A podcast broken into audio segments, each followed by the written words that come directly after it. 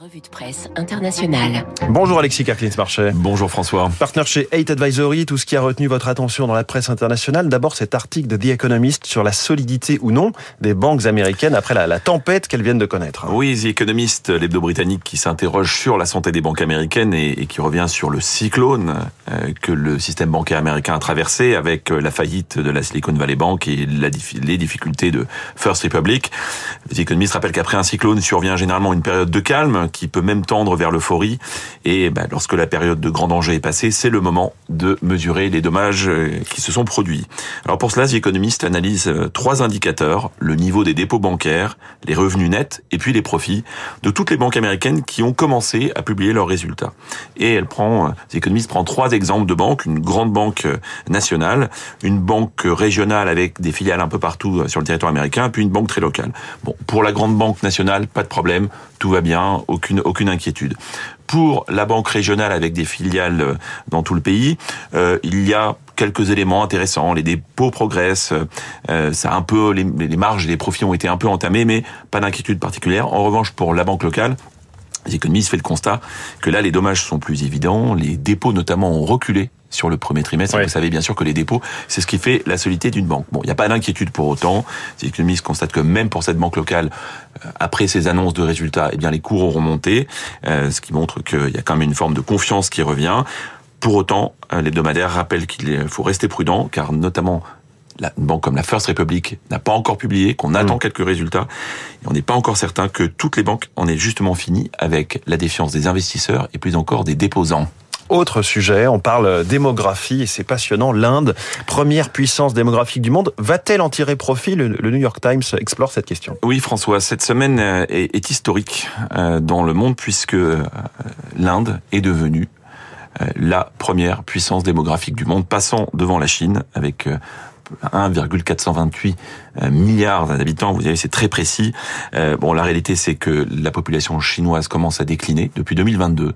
On attend d'ici la fin du siècle une population divisée par deux.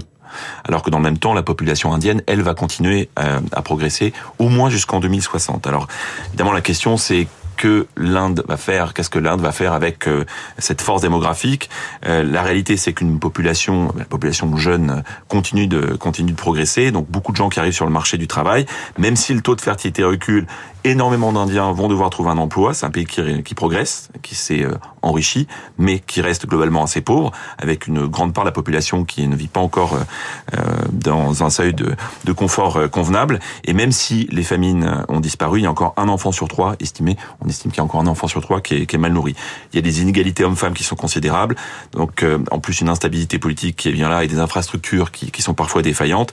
Même s'il y a des entrepreneurs dynamiques, même si le marché est immense, mmh. même si l'Inde est devenue la cinquième économie mondiale, euh, eh bien le chemin est encore long pour que ben, l'Inde profite pleinement de cette croissance démographique. Il y a beaucoup de graphiques dans cet article du, du New York Times, les pyramides des âges pour comparer l'Inde et la Chine, les projections de richesse économique ou encore la, la part des femmes qui travaillent. On reste, Alexis, sur le sujet de la population, mais cette fois à l'échelle d'une ville, c'est-à-dire dans El País.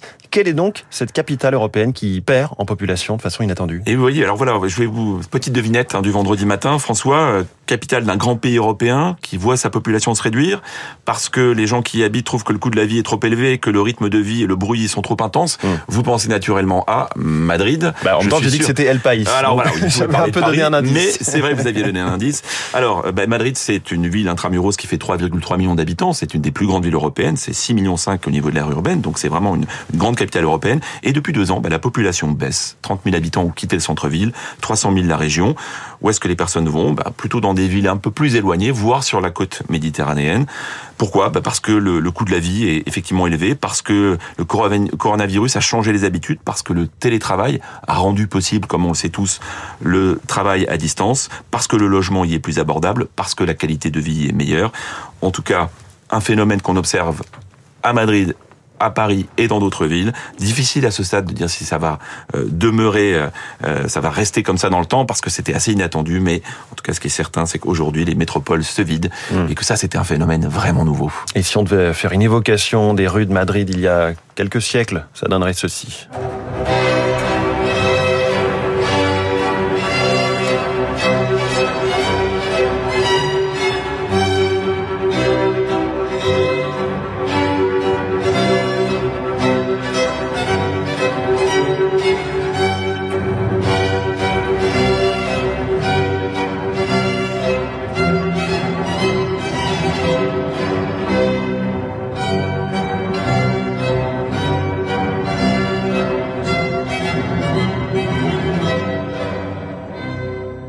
La musique nocturne des rues de Madrid. Vous avez le titre original, euh, Alexis la musique de Madrid, mais c'est italien parce que c'est le Boccalini. Voilà. Exactement, l'italien Luigi Boccherini pour quintette à cordes à deux violoncelles.